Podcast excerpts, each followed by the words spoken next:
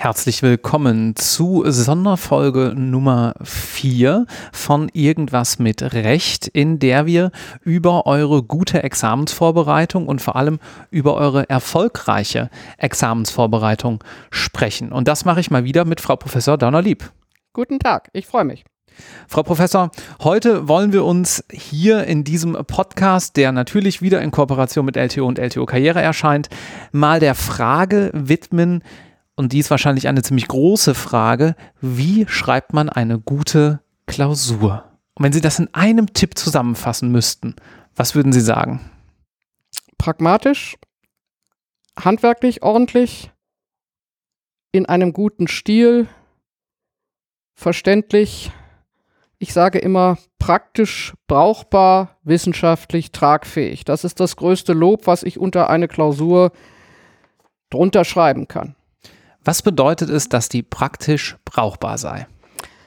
Praktisch brauchbar heißt, dass sie den Fall in einer Weise lösen, dass das Common Sense entspricht. Das wird sie zunächst mal sehr überraschen, weil man ja sagt, okay, es gibt ein System und dann muss ich die richtige Lösung finden. Aber praktisch brauchbar heißt, dass ein Praktiker sagt, wenn dieser Fall bei einem Amtsrichter ankommt und zum ersten Mal durchdacht werden muss, dann würde ein kluger, erfahrener Amtsrichter eine solche Lösung finden. Das ist für mich immer das Beispiel, praktisch brauchbar heißt, das kann ich nach außen vertreten, das kann ich den Parteien vermitteln, das ist juristisch handwerklich sauber, äh, das driftet nicht ab in irgendwelche Theorienstreitigkeiten, die überhaupt nicht relevant sind, sondern das ist eine Lösung, wie sie in der realen Welt auch sinnvoll und überzeugend wäre. Sagen, das kann ich den Parteien vermitteln. In der Klausur kommt es ein kleines bisschen auch darauf an, dass man es dem Prüfer oder der Prüferin vermitteln kann. Und gleichzeitig haben Sie gerade angesprochen, naja, es sollten nicht zu viele Streitigkeiten vorkommen, die nur vermeintlich oder vielleicht sogar gar keine Rolle spielen. Ist das ein häufiges Problem, was Sie beobachten? Immer. Äh, wir müssen sehen, wir haben ein Prüfungsformat, andere Fächer haben das nicht. Ein Prüfungsformat, das kompetenzorientiert ist. Das ist ein moderner Begriff, aber wir fragen kein Wissen ab. Wir fragen auch keine wissenschaftliche Analyse von etwas ab, sondern wir verlangen die Lösung eines Problems. Die sind mehr oder minder praktisch realistisch, aber viele Klausuren beruhen auf einem Fall aus der Praxis, nicht unbedingt ein Rechtsprechungsfall, aber auf etwas, was in der Praxis tatsächlich so geschehen ist, aus einem Konflikt, der in der Realität aufgetreten ist.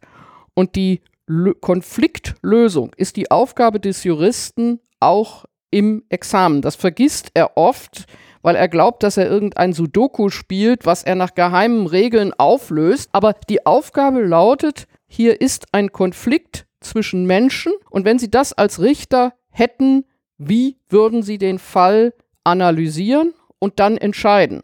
Und da kommt es eben doch auch auf Common Sense an, schon vom theoretischen Ansatz. Es kommt aber auch noch aus anderen Gründen auf den Common Sense an, nämlich weil nach meiner Wahrnehmung derzeit 80 Prozent der Prüfer Praktiker sind. Das heißt, diejenigen, die die Klausur lesen, haben ein berufliches Erleben, was von praktischen Konfliktlösungen geprägt ist. Und ein Richter, der den ganzen Tag Fälle bearbeitet und einem Vergleich oder einem Urteil zufügt, zuführt, wird eine Klausur je positiver wahrnehmen, je mehr sie dem entspricht, was er als professionell qualitativ hochwertige Arbeit auch abliefert. Ich hörte neulich dahingehend äh, die Aussage, dass es naja eigentlich doch noch ein bisschen anders sei. Und ich stelle die mal so ein bisschen provokant in den Raum. Ja. Denn eigentlich sei es ja so, manche Meinungsstreitigkeiten und manche Dinge müssten einfach in der Klausur stehen, weil der Prüfer über die Klausuren quer rüberschaut und dann schon mal in zwei Stapel sortiert und sagt, da ist schon mal so das Wichtigste drin und da nicht. Und dann habe man sich mit den Details und sozusagen auch der individuellen Darstellung dieser Lösung noch gar nicht so richtig beschäftigt. Also das entspricht nicht meiner Erfahrung, nicht meiner eigenen und das entspricht auch nicht der Erfahrung, die ich mit meinem jeweiligen Partner oder Partnerin beim Korrigieren habe.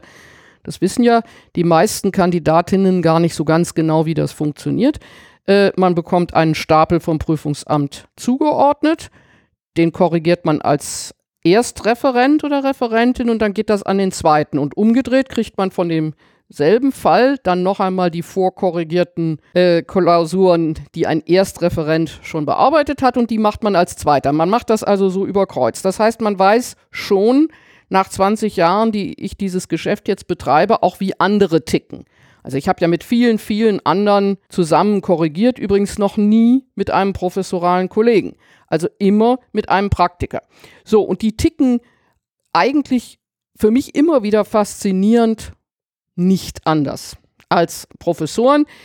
Sie haben leise Akzente, worauf sie etwas mehr Wert legen als wir vielleicht. Das hängt mit der praktischen Anschauung bereit. Aber in der Niveau, äh, und in der Benotung haben sie dieselben Maßstäbe. Nicht unbedingt ganz genau dieselbe Punktvergabe für die Maßstäbe, aber wir können uns immer darüber einigen, was ein Fehler ist, was gut ist, was, was gefällt, äh, was nicht. So, dass da ein Stapel gemacht wird und noch ein zweiter, ist sowieso Quark. Also ich habe noch nie gehört, dass man das ganze Ding zweimal durchgeht, einmal den ersten und dann den zweiten Stapel. Sondern was man normalerweise macht, ist, man schreibt auf, welche Probleme im Fall sinnvollerweise angesprochen werden sollten. Da hat man einen Hinweis des Prüfungsamtes, der ist mal sehr, sehr gut, mal weniger gut. Man soll auch immer noch selber denken. Und eigentlich entscheidet sich die Qualität in der Wahrnehmung schon auf den ersten zwei Seiten. Wie derjenige nämlich darauf zugeht, auf den Fall zugreift, ob er das sprachlich klar und präzise macht, ob er schöne Obersätze bildet, er oder sie, weiß man ja nicht, ist anonym, ähm, ob er halbwegs zügig zur Sache kommt und ob dann ein Theorienstreit drin vorkommt oder nicht, kommt zunächst mal darauf an, ob der Theorienstreit relevant ist. Aber es gibt inzwischen Theorienstreitigkeiten, die stehen, die werden in jeder Klausur adressiert, auch wenn sie nicht relevant sind. Ich bringe immer ein Beispiel, die Nacherfüllung bei der Stückschuld. Da hat der Bundesgerichtshof ein einziges Mal aus Gründen, die wir jetzt nicht vertiefen wollen, in einem Obiter Dictum gesagt, dass theoretisch es auch bei der Stückschuld eine Nacherfüllung in Form einer Nachlieferung geben kann. Ein einziges Mal, es war wahrscheinlich falsch, im Sinne der Dogmatik falsch, aber er hat es gemacht, aber es war außerdem ein Ausnahme, Ausnahme, Ausnahmefall und außerdem hat er das in dem konkreten Fall noch nicht mal bejaht. Er hat also aus reiner Theoriefreudigkeit, was er eigentlich nicht soll, ein einziges Mal gesagt, dass es auch bei der Stückschuld eine Nachlieferung geben kann. Ich finde jetzt in sämtlichen Klausuren, die ich korrigiere, wo es um einen Mangel geht, einen zweiseitigen Exkurs, dass auch bei der Stückschuld die Nacherfüllung in Form der Nachlieferung möglich ist. Das ist so gut wie nie relevant weil es überhaupt nicht drauf ankommt. Ein Hund ist kein Pferd. Da gibt es keine Nacherfüllung durch die Lieferung eines anderen und so weiter. So, ähm, da haben viele Kandidaten das Gefühl, naja, das habe ich mal gemacht, das, das jedenfalls habe ich drin. Irgendwas mhm. wird ja schon dabei sein. Man wird als Prüfer, wenn das nicht vollkommener Quark ist, nicht mehr wie früher geneigt sein zu sagen, überflüssig ist falsch. Da ist man etwas toleranter geworden. Das Problem liegt auf einer anderen Ebene derjenige, der sich da sehr viel Mühe macht mit einem Theorienstreit, der irrelevant ist, wird für das, was relevant ist, nicht ausreichend Zeit haben. Hm, klar. Und das fällt immer bei mir unter Schwerpunktsetzung. Jeden Satz, den man auf die Essentialia Negozii am Anfang einer Klausur verschwendet, obwohl völlig klar ist, dass da ein Kaufvertrag geschlossen worden ist. Jeder Satz wird hinterher fehlen in der letzten Stunde beim Abschluss der Klausur. Und damit bin ich auch schon bei einem meiner Kernsätze. Die Klausur muss fertig sein. Immer. Im Strafrecht ist das noch schlimmer, wenn dagegen verstoßen wird, als im Zivilrecht. Aber in fünf Stunden muss das Ding abgeschlossen sein. Wenn hinten irgendwo was fehlt oder drei Anspruchsgrundlagen nicht mehr bearbeitet werden konnten, äh, ist das immer ganz schlecht. Also es ist ein Teil der Leistung, die erwartet wird, dass man in dem vorgegebenen Zeitrahmen eben etwas abgibt, was vollständig ist.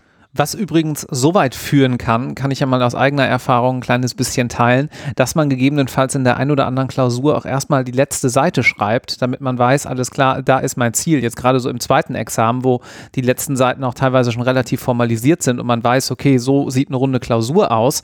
Im ersten mag das hier und da nicht ganz so gut funktionieren. Und dann hat man zumindest dieses formelle Erfordernis an die Arbeit ja auch schon mal erfüllt. Dann kann es natürlich sein, dass man zwischendurch immer noch sich umentscheiden muss und das Ganze nicht gut genug strukturiert hat, das sind dann andere Probleme. Aber da kommt man jedenfalls schon mal drüber hinweg. Ja, aber das würde ich im ersten nicht unbedingt empfehlen. Im ersten gilt eine andere eiserne Regel. Man muss bei den Klausuren, die man während der Examensvorbereitung schreibt, ein absolut sicheres Gefühl für die innere Zeitplanung haben. Also man muss wissen, ich fange nach 40 Minuten an zu schreiben, gleichgültig was passiert.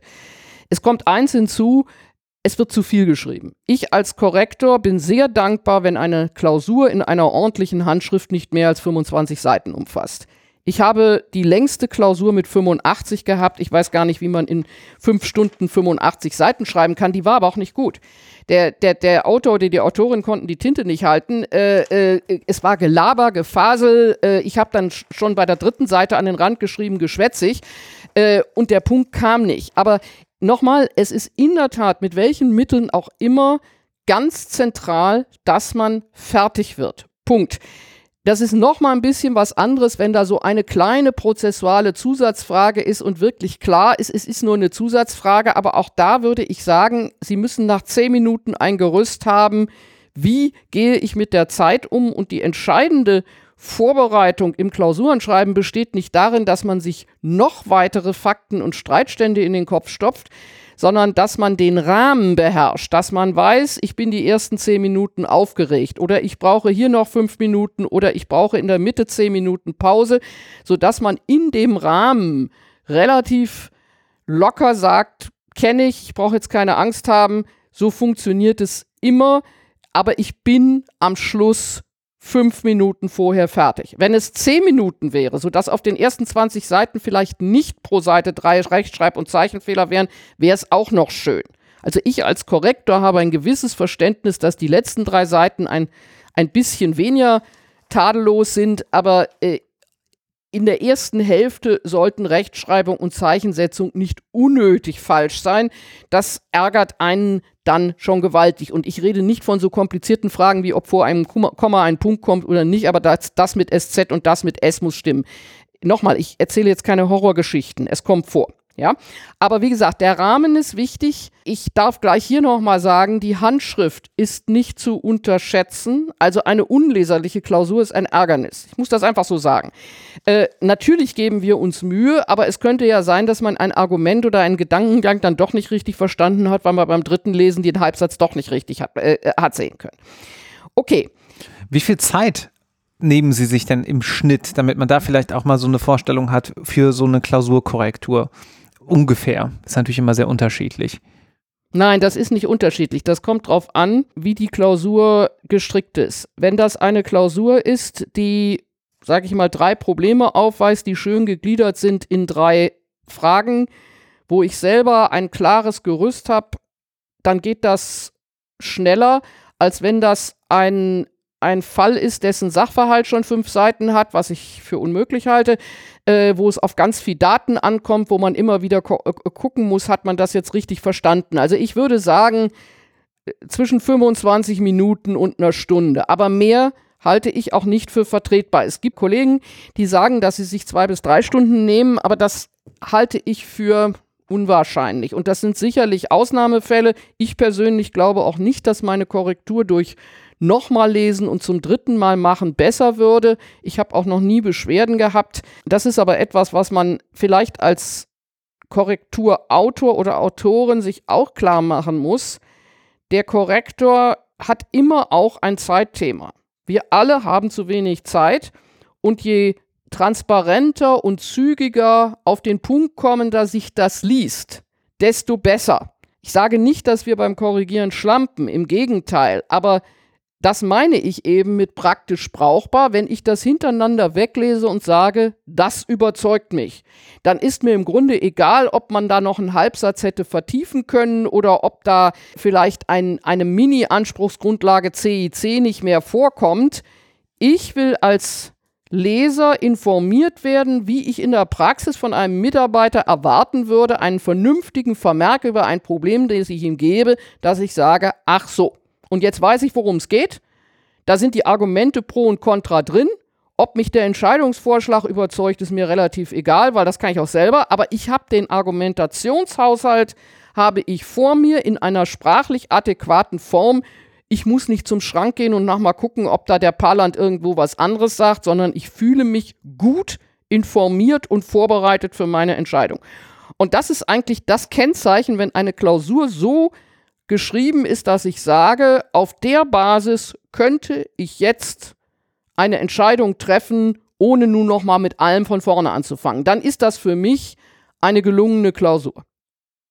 Bevor wir gleich uns der Frage widmen, wie man denn jetzt eigentlich in seinem Training sozusagen dahin kommt, würde ich gerne noch mal zwei Takte zur Psycher, zur zur Prüferpsyche, so herum, zur Prüferpsyche und zur vermeintlichen Psyche des Prüfungsamts äh, sagen beziehungsweise äh, sie fragen. Also zum einen, wir kennen uns ja jetzt auch schon ein kleines bisschen länger, habe ich den Eindruck, dass sie natürlich an einer guten Klausur mehr Spaß haben als an einer Klausur, die vielleicht ein kleines bisschen weniger gut ist. Also sie suchen nicht den Fehler, sondern sie freuen sich über das Gute. Könnte man das so unterschreiben? Ja, und ich glaube, dass die Mehrheit der Korrektoren das genauso macht. Ich meine, wir haben in, in, der Juristerei so eine gewisse Neigung zur Fehlerkultur in dem Sinne, dass wir sagen, Fehler ist falsch, also wir suchen mehr falsch als richtig.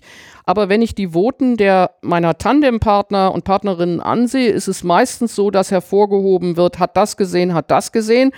Und ich persönlich äh, bewerte ganz stark danach, was ist positiv festzuhalten? Natürlich muss ich die Fehler vermerken, das ist schon prüfungsrechtlich erforderlich, aber die Benotung hängt bei mir weniger davon ab, was falsch war, sondern danach davon, was richtig war oder was überzeugend war. Und dazu gehört natürlich auch die Präsentation, äh, das Handwerkszeug, das Arbeiten mit dem Gesetzeswortlaut. Also für mich ist das, das ist aber eigentlich eine, Bagat ist es eine Banalität. Das Ergebnis ist nicht so wichtig wie der Weg zum Ergebnis, das Wie. Denn wir wollen ja sehen, kann jemand einen unbekannten Fall mit dem Handwerkszeug, was er methodisch erworben hat, zu einem vernünftigen Ende bringen. Jetzt dann mal zur vermeintlichen Psyche der Prüfungsämter. Manche ähm, Kandidatinnen oder auch schon Menschen, die das Examen hinter sich haben, behaupten, naja gut, ähm, wenn dann jetzt einmal Sachenrecht kam, dann kommt halt in der zweiten BGB-Klausur was anderes, weil man will ja irgendwie auch die Bandbreite des Möglichen abfragen. Das ist ja auch das, was man immer wieder hört. Also da ist nichts dran, dass die Prüfungsämter sozusagen die Klausuren in einem bestimmten System abgestimmt aufeinander ähm, sozusagen als Gesamtpaket zur Verfügung stellen. Nein, selbstverständlich nicht. Außerdem machen die Prüfungsämter die Klausuren nicht. Also, was passiert? Ich glaube, das ist nicht geheim. Äh, die Prüfungsämter haben einen großen Plan, digital oder analog, in dem drin steht Z1, Z2, Z3, Ö1, Ö2, Strafrecht so. Und dann wird den in Betracht kommenden Autoren von Klausuren, Professoren, wird geschrieben, wir brauchen noch eine Z-Klausur für den Monat X. Und dann trägt man sich in den Plan ein. Oder man trägt sich schon am Anfang des Jahres ein und sagt, ich mache März, Oktober, November. Und dann kann man das noch trennen von, ich mache die Klausur und korrigiere sie, ich mache die Klausur, korrigiere sie nicht oder ich korrigiere sie nur. So, das hat das hat ausschließlich administrative Gegebenheiten, wann bestimmte Leute zur Verfügung stehen oder nicht. Selbstverständlich wird man versuchen, dass nicht dreimal derselbe sachenrechtliche Fall in einem Termin kommt. Und das erfolgt normalerweise so, dass uns ein Hinweis gegeben wird, Ihre Parallelklausur schreibt Kollege XY, Sie könnten ja mal mit dem telefonieren, dass nicht dasselbe bei rauskommt. Und dann sagt der, ich mache was im Erbrecht, ich gehe davon aus, Sie machen was im Schuldrecht. Das ist aber schon ein, ein Maximum an Abstimmung. Mehr ist es nie. So, dann konzipieren wir eine Klausur und dann geht das Prüfungsamt dann nochmal drüber. Da möchte ich im Einzelnen nichts zu sagen, weil äh, das äh, mir manchmal gefällt, manchmal auch nicht. Dann wird manchmal noch was geändert. Das, aber es wird eigentlich in der Struktur nicht mehr viel geändert und dann wird die Klausur ausgegeben, so wie derjenige, der sie gemacht hat, sich gedacht hat, im Wesentlichen. Was mich interessieren würde, ist aber an der Stelle, was inspiriert Sie denn bei der Klausurkonzeption? Also, mich inspirieren am meisten Vorgänge in meiner Lebenswirklichkeit, die juristisch problemträchtig sind. Ein Beispiel. Mein Neffe kommt von noch vor Corona-Zeiten einer Vor-Abi-Finanzparty, wofür eine Abi-Fete Geld erwirtschaftet werden soll, was irgendwelche Oberstufenschüler äh, vorbereitet haben und am Schluss ist eine Fensterscheibe hinüber und eine 1000 Euro Lederjacke weg. Und nach näherem Befragen stellt sich heraus, dass das durchaus kompliziert ist, wer eigentlich für was veran ver verantwortlich ist, ob das eine Gelegenheitsgeschichte ist oder äh, rechtlich relevant, äh, dass da wahrscheinlich eine BGB-Gesellschaft gegründet worden ist, von der keiner weiß, wer eigentlich Gesellschafter ist und wie man haftet. So. Oder dass die zweite Klausur, die mir sehr viel Spaß gemacht hat, ich habe ein funkelnagelneues Auto gehabt, auf das ich sehr stolz war und ich bin zum ersten Mal in meine Waschanlage, in eine Waschanlage gefahren, weil mein lieber Mann das so lange erlebte immer für mich gemacht hat. Und dann habe ich nicht aufgepasst und das Auto steckte fest. Und zwei Stunden später hupte es um mich herum viele Autos, Menschen, wütende äh, äh, Tankstelleninhaber und so. Wer haftet nachher für was? Das war auch eine sehr erfolgreiche Klausur. Dritter Fall, ich äh, habe eine Tochter, die hat einen Hund, der auf der Hundewiese in Deutz äh, spazieren geführt wird und da werden ab und zu irgendwelche Hunde äh, veranstaltet mit äh, äh, Wettbewerben und durch den Reifen springen und so und natürlich Hunde beißen, es passiert was. Mich interessiert das ganz normale Leben. Warum? Das sind die Fälle, die beim Amtsrichter landen. Das sind die neuen Fälle, wo man das, was man kann, äh, wiederum Rechtsbindungswille, Gelegenheitsgesellschaft, Haftung, AGB. An der Tankstelle stand natürlich, dass niemand irgendwie für die Waschanlage haftet. Es stand aber auch nicht genau drin, wie man da reinfahren muss all diese Dinge, die unseren Alltag juristisch überwölben, obwohl wir da nie dran denken, dass das juristisch ist, das inspiriert mich deutlich mehr als irgendeine BGH-Entscheidung, über die schon alle reden, die auch für meine Begriffe meistens zu schwer sind. Die, die Erfahrung ist aber leider eine andere. Die meisten Kandidaten sind mit diesen Alltagsthemen völlig überfordert eine, eine große theoretische Klausur, wo klar ist Meinung A, Meinung B, Meinung C, also irgendetwas, was abdiskutiert ist, kriegen sie leichter in den Griff äh, als die äh, Wanzen auf der Berghütte des Alpenvereins äh, äh zwischen den Be Bettlaken, auch eine berühmte Klausur von mir. Äh, offensichtlich haben sie nicht beim Klausurenschreiben das Augenmerk darauf gerichtet, unbekannte Klausuren zu lösen, sondern sie hoffen immer, sie kriegen irgendwas, was sie schon mal gehabt haben was aber nicht der Realität entspricht. Also mindestens zwei Drittel aller Klausuren sind Fälle, die so einfach noch nicht vorgekommen sind. Das ist ja auch der Witz der Juristerei, dass der Amtsrichter den neuen Fall lösen kann. In der Realität kommen nicht zwei Fälle gleichzeitig und hintereinander nochmal vor. Sie haben gerade das Klausurenschreiben angesprochen. Das ist natürlich die beste Vorbereitung, um es dann auch praktisch in der, im Ernstfall in der tatsächlichen Staatsexamensklausur gut zu bewältigen. Aber wie sollte man das genau machen? Fangen wir mal an mit der Anzahl. Wie viele Klausuren sollte man schreiben, ist immer so ein bisschen die Gretchenfrage und die Antwort ist, kommt drauf an, oder? Also, da muss man differenzieren zwischen dem physisch-mentalen Training und dem inhaltlichen Training. Man muss sicher sein, dass man in fünf Stunden durchkommt mit einem Traubezucker und einer Pause und dann in der Zeit tatsächlich abliefern kann. Da kommt es ein bisschen drauf an, wie viel man im, im Grundstudium schon gemacht haben, aber diese fünf Stunden muss, muss man können. Man muss in fünf Stunden jede Klausur lösen können. Ich sage ja immer, das Ziel ist keine Klausur unter vier Punkten und jede Klausur ist fertig. Dann ist man meistens schon viel, viel besser. Auch die Klausur, die richtig schief läuft, sollte möglichst nicht unter vier Punkten sein. So, wenn Sie das ansetzen, gibt es Leute, die können das nach zehn Klausuren, nach 20 Klausuren. Es gibt Leute, die brauchen 40. Dann kommt die nächste Phase, wie schreibe ich die inhaltlich gut? Äh, das ist ein völlig anderes Ziel. Da heißt es nicht, ich schaffe das, meine Hand macht das, meine Schrift wird nicht schlecht, sondern ich kriege ein ordentliches Gerüst auf die, aufs Blatt und ich bin in der Lage, etwas Ansprechendes zu formulieren. So, wenn man dieses zweite Ziel hat, das kommt wieder ein bisschen drauf an. Man muss aber eines sehen, eine Klausur, die man voll durchschreibt, kostet einen letztlich, wenn man was draus macht, zehn Stunden. Also mehr als ein Tag. Denn man braucht fünf Stunden, um sie zu schreiben. Und eigentlich, wenn man sie richtig nacharbeitet, braucht man dieselbe Zeit nochmal. Sonst braucht man es nicht zu tun.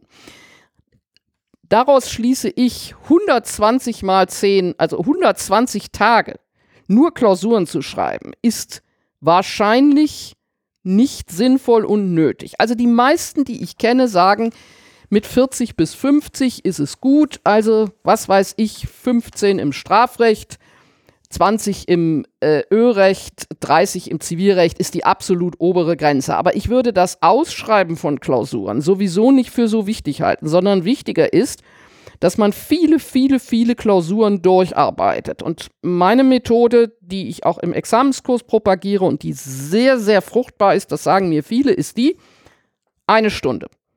Und nach der einen Stunde muss man darüber reden können. Also bei mir nachmittags, mittwochs nachmittags, kriegen die eine Stunde für den Fall und müssen dann den kompletten Fall in einer Viertelstunde vortragen. Das ist sehr realistisch, weil wenn ich in einer Stunde das Gerüst habe, dass ich weiß, worauf es hinausläuft, kann ich in fünf Stunden pinseln ohne Ende. Dann habe ich wirklich Zeit, das ordentlich zu machen. In den und das geht. Und wenn man diese eine Stunde hat, muss man es nicht ausformulieren, sondern sagen, so, jetzt gucke ich in die Lösung, habe ich die Probleme erkannt, habe ich die richtigen Normen gehabt, habe ich methodisch alles drauf gehabt? Muss ich in der Sache nochmal nachlegen? Ist da ein Gebiet, was ich überhaupt nicht kenne, Hypothek oder irgendwas? Oder muss ich nochmal im Handwerkszeug nachlenken? Aber das Nachdenken über die eigene Lösung ist ja viel wichtiger als das selber machen. Also immer wieder fehlt mir noch Wissen. Habe ich das System drauf? Kann ich es jetzt machen? So. Und ich glaube, das wirklich durchschreiben, also ich sage nochmal, über 50 halte ich für problematisch, weil man viel zu viel Zeit verschwendet. Ich würde mir lieber zehn Betrugsklausuren hintereinander angucken, dann kann man das oder sagen, ich mache im Deliktsrecht mal fünf Stück am Stück, eine nach dem anderen und sage so, jetzt habe ich es raus. Es ist immer wieder dasselbe Problem in einer anderen Verpackung. Im Eigentümer-Besitzer-Verhältnis zum Beispiel ist das so, da gibt es fünf vernünftige Probleme und die kommen immer in Variationen. Es gibt da sonst nichts. Ja, äh, in irgendeiner der äh, äh, Interviews zum Examensvorbereitung wurde mal gesagt, es gibt im Zivilrecht 1500 Probleme. Also äh, nein. Aber gut. So, also nicht zu viele. Nicht zu viele, denn man braucht Zeit, um drüber nachzudenken. Und wenn man nur am Schreiben ist, dann denkt man nicht nach. Ich finde es also ganz fürchterlich, wenn die Leute praktisch zur, zur Besprechung der Klausur im Klausurenkurs gar nicht mehr kommen. Dann zeigt mir, ja, die gucken nur nach der Note und dann gehen sie in die nächste rein. Das hilft nichts. Dann war im Grunde die ganze Arbeit umsonst. Das ist natürlich relativ unangenehm, wenn man dann da vielleicht sich gerade mal ähm, drei, vier, fünf Punkte abgeholt hat ähm, und sich dann hinzusetzen und zu sagen, so, wie geht das besser? Was haben Sie da für äh, Tipps für unsere Zuhörenden, dass man sagt, so, das muss jetzt aber einfach sein? Wie kann man diese, diese Hemmschwelle überwinden? Also man kann sich eine Gruppe Gesprächspartner, Freunde, whatever. Es wird so viel angeboten. Also ich habe jetzt einen mittler, mittelgroßen Kreis, nachmittags, mittwochs, nachmittags. Ich erzähle das nur als Beispiel, wie wir das machen. Also es muss immer einer vortragen. Und die anderen, also nicht ich kritisiere, sondern die anderen sagen ihm, das war gut, das war nicht gut. Extrem hilfreich, weil bei dem Augenblick, wo man sagt, du hast das nicht so gut gemacht, muss man ja für sich selber auch klar machen, wie habe ich's gemacht.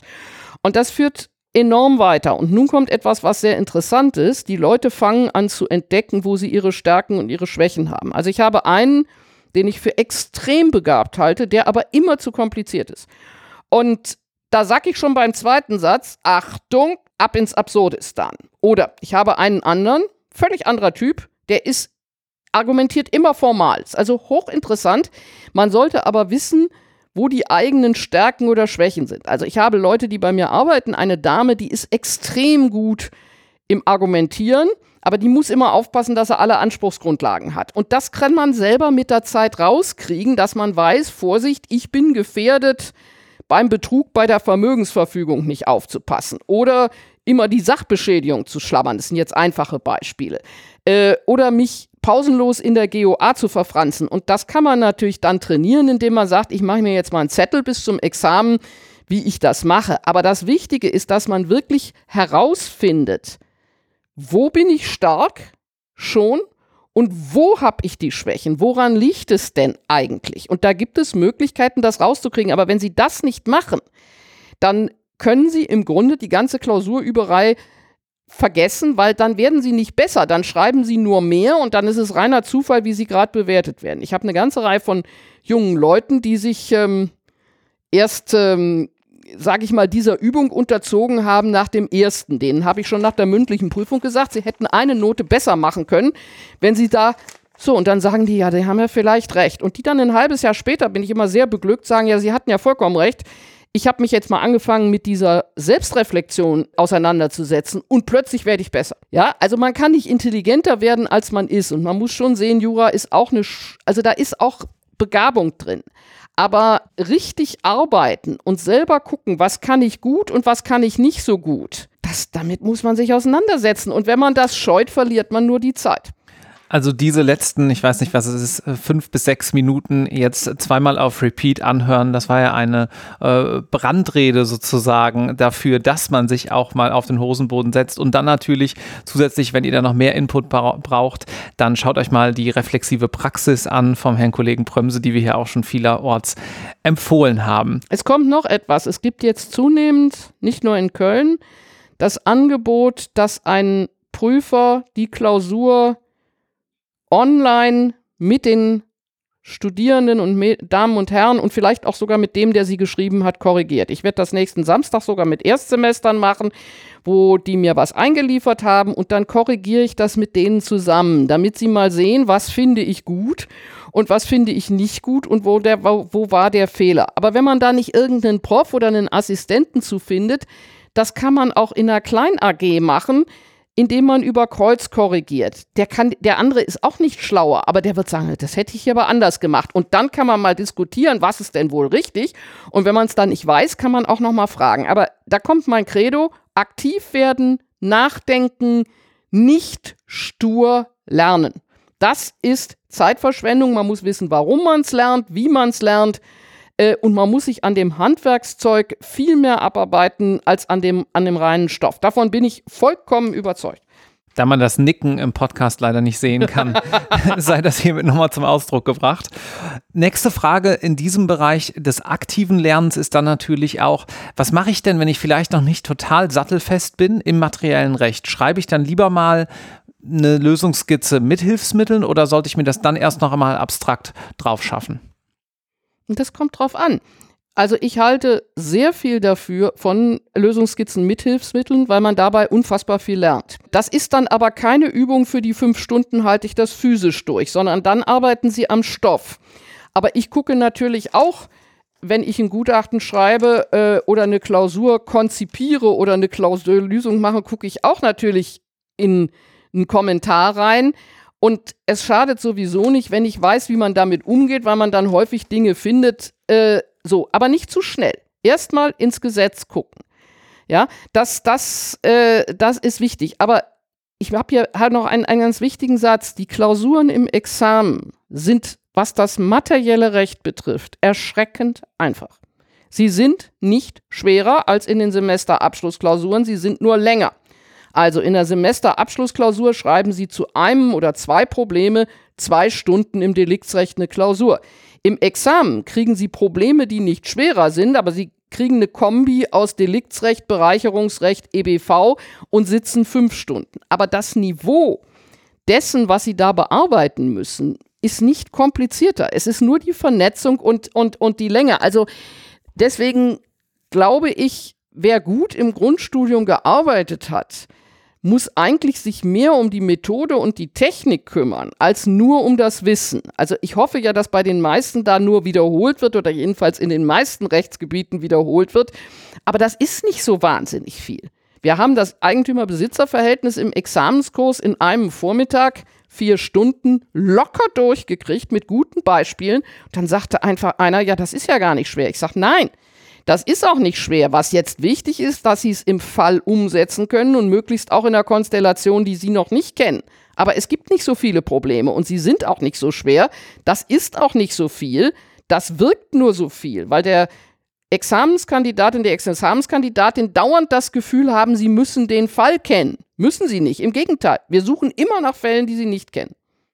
Dieses Lernen in Problemkreisen oder auch in Problemlisten, wie Sie das in dem aktuellen Buch zur guten Examensvorbereitung auch mal an der einen oder anderen Stelle nennen, das ist, glaube ich, ganz essentiell auch fürs Alleine lernen. Ich greife da mal ein ganz kleines bisschen auf die nächste Folge dieses Podcasts vor, dass man sich da dann eben auch überlegt, sei es jetzt, wenn man sich das auf einer Karteikarte nochmal mit dazu schreibt, sei es in einer anderen Form, wie hängt denn jetzt eigentlich dieses eine Rechtsgebiet mit dem anderen zusammen? Denn wie Sie es gerade schon ganz ähm, zutreffend ja gesagt haben, lernen muss man ja nie eine Klausur wirklich nur in einem Rechtsgebiet schreiben oder häufig nicht, sondern da kommt ja dann relativ viel mit rein.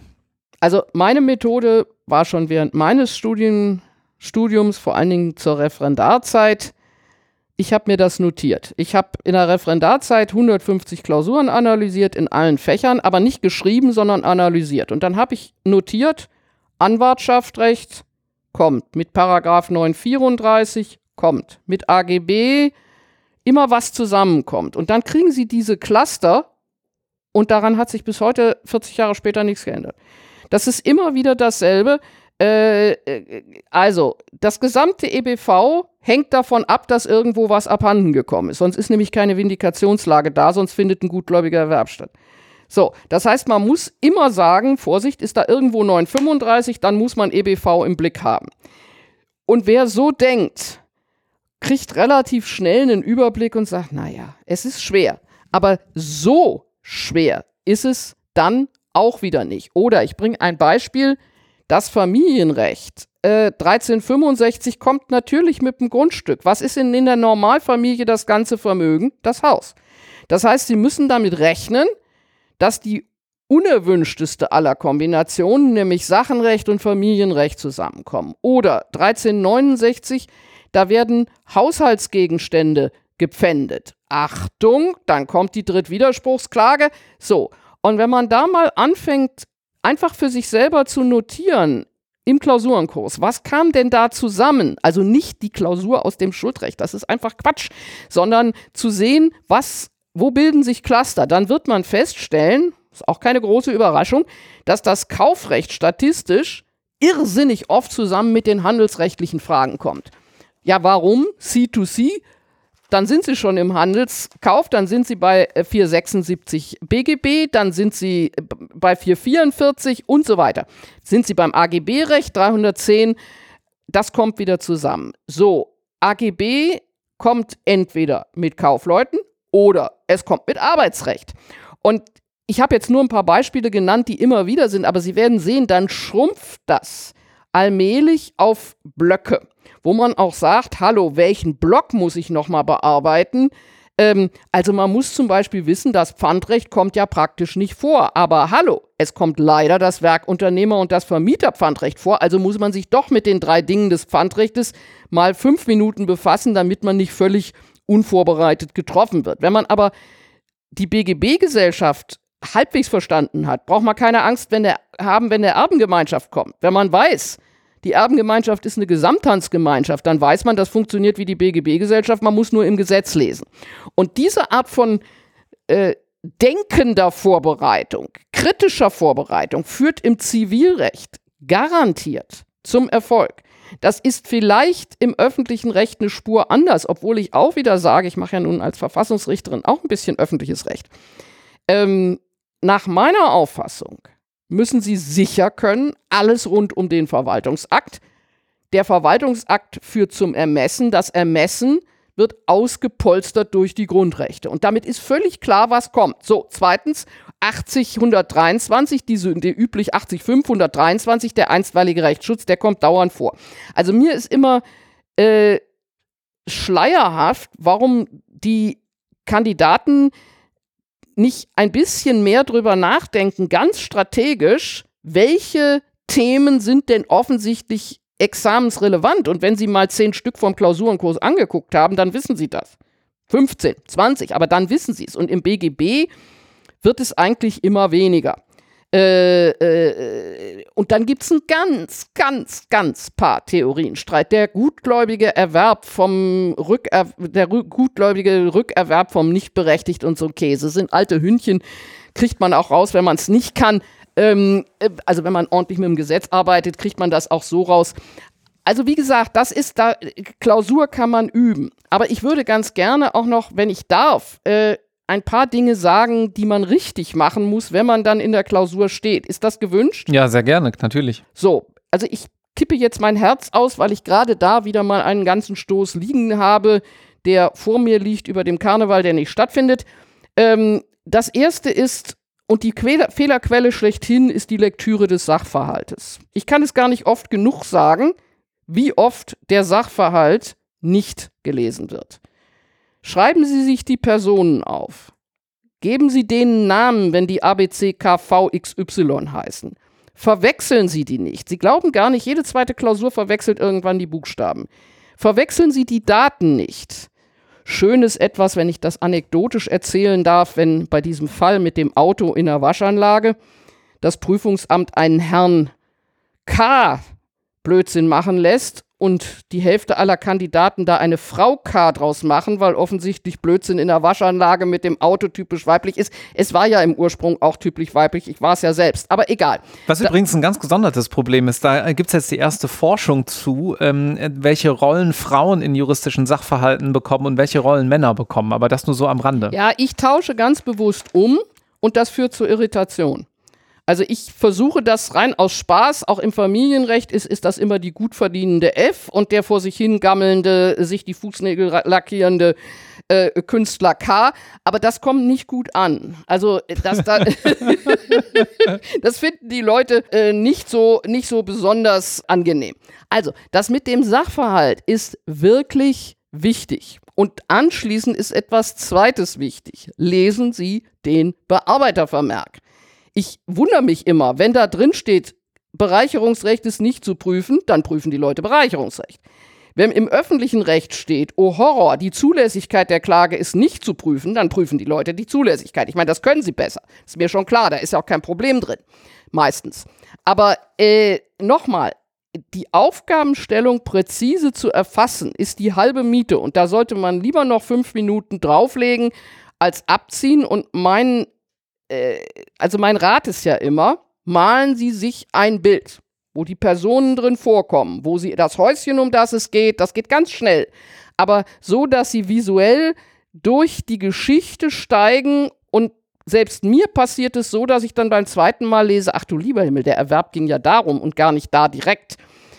Das ist natürlich noch wichtiger im Sachenrecht, als wenn Sie ein Zwei-Personen-Verhältnis haben, aber schon wenn Sie eine Ehe mit Mann und Frau und so weiter, tun Sie das. So, also Sachverhalt, Sachverhalt, Sachverhalt, Sachverhalt. Vielleicht als kleine Ergänzung. Im öffentlichen Recht gibt es ja manchmal diese Klausuren, wo man förmlich Sätze mental durchstreichen kann, dass man die verarbeitet hat in seiner Lösung. Ja? Ich würde sagen, im Zivilrecht ist das genau eben der Fall mit dieser Skizze, weil man einmal, wenn man sich einmal anhand eines solchen Schaubildes oder wie man es auch immer nennen will, erarbeitet hat, was da chronologisch passiert ist, und selbst wenn man es in der Klausur irgendwo rückwärts einmal dann durchdenken muss und gegebenenfalls ja auch prüfen muss, dann weiß man nachher zumindest, wenn man sich die Geschichte einmal wieder erzählt, habe ich jetzt auch alles verwertet für meine Klausur, was wirklich relevant war. Es ist manchmal so, gerade bei Fällen, die aus der Praxis kommen, die gibt es ja auch, dass da auch was drin steht, was nicht relevant ist. Das kommt schon vor. Also, dass jeder Satz eine Bedeutung mhm. hat. Es gibt übrigens auch Klausuren, die sind richtig doof. Da äh, will, will jeder jemanden einen Vertrag rückgängig machen und dann äh, äh wäre das eigentlich ganz ungünstig für ihn. Also ich habe jetzt gerade im Klausurenkurs eine bestellt, die ist ökonomisch so verdreht, die Klausur, dass alle Leute das wollen, was gar nicht in ihrem Interesse liegt. Nicht schlau. Aber da hat offensichtlich der Aufgabensteller das selber nicht zu Ende gedacht. Oder jemand hat eine Klausur, die eigentlich nicht schlecht war, hinterher geändert war und dann ist was ganz anderes rausgekommen. Aber wichtig ist einfach, dass man sagt, das ist ein Spiel, aber ich muss verstanden haben, was da ist. So, und mein zweites Credo mit dem ich aber äh, offensichtlich nicht lande, ist, arbeiten Sie mit dem Gesetz und zwar mit dem Wortlaut. Ich bringe mal ein Beispiel. Im Vertretungsrecht wird stereotyp geschrieben, fraglich ist, ob die Erklärung des V dem Geschäftsherrn zuzurechnen ist. Das steht aber nicht im Gesetz. Und man versteht das, was dann an Problemen auftaucht, viel, viel besser, wenn man vorher mal kapiert hat, was in 164 steht, nämlich wirkt für und gegen, dann weiß man auch, es ist eine eigene Willenserklärung. Gut. Das Schlimmste, was im Moment offensichtlich durch irgendein Dorf getrieben wird, ich will jetzt nicht irgendeinen Repetitor beschuldigen, da wird erst der Vertragsschluss geprüft und dann geprüft, ob dieser Vertrag dem Vertretenen zuzurechnen ist. Das ist nun sowas von schrecklich, aber das habe ich in der Klausur dann zehnmal gelesen und gedacht, irgendjemand muss diesen Unfug ja auf dem Markt vertreten, sonst kann das nicht sein. Oder im Vertretungsrecht wird nicht gesagt, er müsste im Namen des sowieso gehandelt haben, sondern das Offenkundigkeitsprinzip müsste gewahrt sein. Was soll das denn heißen? Ja, da gibt es einen Wortlaut in dem Gesetz. Oder der Vertrag könnte unwirksam wegen Anfechtung sein. Nein, der Vertrag könnte nichtig geben. Das Rechtsgeschäft könnte gemäß 142 nichtig sein. Das setzt Anfechtungserklärung und Anfechtungsgrund voraus. Relativ simpel. Ja, dass man sich da auch nicht sozusagen äh, scheut, ähm, wenn man so viel gelernt hat und jetzt auch irgendwann für sich selbst erstmal sich erarbeiten musste, was dann der Gesetzeswortlaut dann meint, diesen wieder zu verwenden. Ne? Ist manchmal wirklich so einfach. Ja, wobei das ist ja nur die, das ist völlig richtig, aber das ist ja nur die erste Ebene. Die zweite Ebene ist ja der, das Gesetz ist unsere Legitimation. Und alles, was wir gesetzeskonform mit dem Gesetzeswortlaut belegen haben, be belegen können, hat erstmal im Zweifel die Vermutung der Richtigkeit für sich. Ja, also wenn ich schreibe, so steht's im Gesetz, dann muss mir der andere erstmal sagen, ja, aber der BGH macht seit 20 Jahren anders. Äh, während wenn sie dann gleich anfangen mit irgendwas, was sie gelernt haben und was mit dem Gesetz gar nichts zu tun haben, das muss man manchmal. Äh, Verkehrssicherungspflichten stehen eben so nicht im Gesetz drin. Ähm, aber dann können sie es viel, viel schwerer legitimieren. Und gerade im allgemeinen Teil äh, oder im insbesondere Vertretungsrecht, Minderjährigenrecht, steht es alles im Gesetz so wunderbar klar drin, dass man sagt, ja, wo ist denn eigentlich das Problem? Wenn, wenn man es dann so hinschreibt, hat man das Problem. Das ist aber sehr, sehr schwer zu vermitteln. Ich kämpfe gerade wieder mit den Erstsemestern, die jetzt auf die Klausur zugehen. Da mache ich so einen kleinen Crashkurs, wie schreibe ich eine gute Klausur. Und schon nach einem Vierteljahr haben die sich abgewöhnt, ins Gesetz zu gucken. Ich merke auch, wenn ich dann sage, gucken Sie bitte ins Gesetz, dass das für Sie eine durchaus nicht äh, gewohnheitsmäßige Übung ist bei allem, was sie machen, zu gucken, was steht da eigentlich drin, sondern dass sie es auch schon, schon anders machen. So. Und das äh, wie gesagt, Sachverhalt und mit dem Gesetz arbeiten.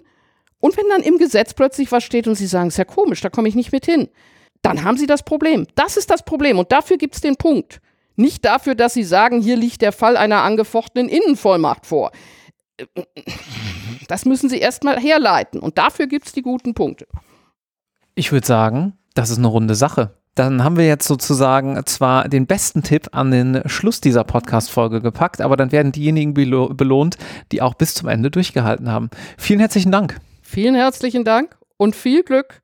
Und glauben Sie mir, jeder kann eine Note mehr aus sich selber rausholen, als er bisher erzielt hat, wenn er an seiner Methode und an der Selbstreflexion arbeitet. Dankeschön. Tschüss.